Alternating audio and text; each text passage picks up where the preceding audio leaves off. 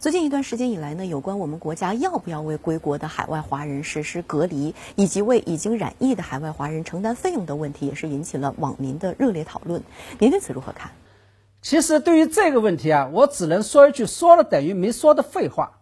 也就是我们既应该为那些已经从海外归国的华人提供隔离与治疗所需的费用，也可以不用为他们承担费用。为他们承担费用的理由是。因为我们当前面对的并不是一般的疾病，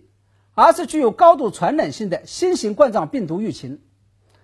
在这种情况下，我们对这些海外华人采取的隔离与治疗措施，实际上并不是自愿的，而是强制性的。既然是强制性的，也就是我们强加在他们身上的，我们当然有理由为他们承担必要的费用。因为这些海外华人，假如不愿意接受隔离与治疗，就极有可能会将病毒传染给其他人，甚至导致相关的社区出现大爆发。而一旦出现了这样的情况，也就意味着，